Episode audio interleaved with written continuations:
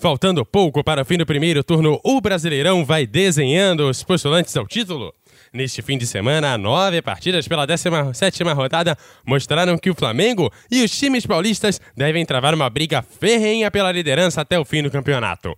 Em lua de mel com a torcida, que novamente lotou o Maracanã, o Mengão atropelou o Palmeiras no embate entre os elencos mais caros do país. O Verdão começou a partida querendo retomar a moral com a torcida, que ainda não digeriu a eliminação da Libertadores. Matheus Fernandes até abriu o placar, mas a arbitragem de vídeo entrou em cena e anulou o gol por impedimento. Depois disso, começou o show rubro-negro. A Rascaeta fez ótima jogada e colocou o Gabigol na cara do gol, que não perdoou e tocou por cobertura na saída de Everton.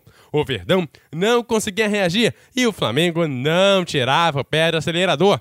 Aos 37, Bruno Henrique correu do meio de campo até linha de fundo e cruzou na medida para Rascaeta sozinho fazer de cabeça. Na volta do segundo tempo, aos 15 minutos, Diogo Barbosa fez pênalti em Rafinha. Gabigol bateu e marcou o terceiro do Flamengo e o décimo quarto dele no campeonato. Artilheiro isolado do Brasileirão.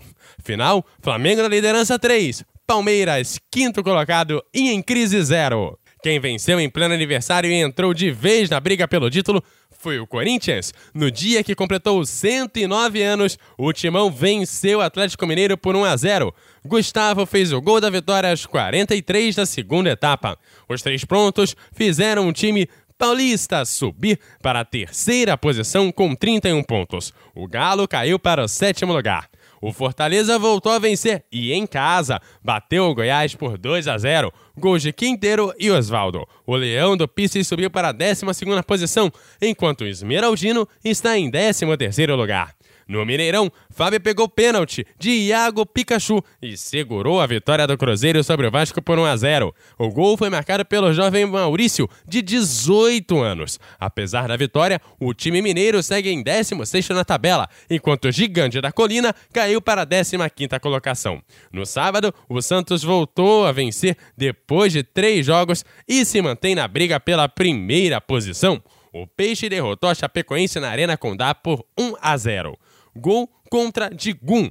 O Peixe tem os mesmos 36 pontos que o Flamengo, mas fica em segundo por conta dos gols marcados. A Chape está na 17ª posição da tabela, na zona de rebaixamento. No jogo, com mais gols no fim de semana, o Internacional venceu o Botafogo por 3 a 2. Edenilson, Rodrigo Lindoso e Nico Lopes marcaram para o Colorado, que ocupa a sexta posição na tabela. Diego Souza e Marcinho fizeram os gols do Fogão, que caiu para o décimo lugar. Outro time que venceu pelo placar mínimo foi o Atlético Paranaense, que bateu o Ceará. O Furacão está em nono lugar, enquanto o Vozão caiu para a 14 quarta posição. O Bahia também venceu por 1 a 0 o CSA.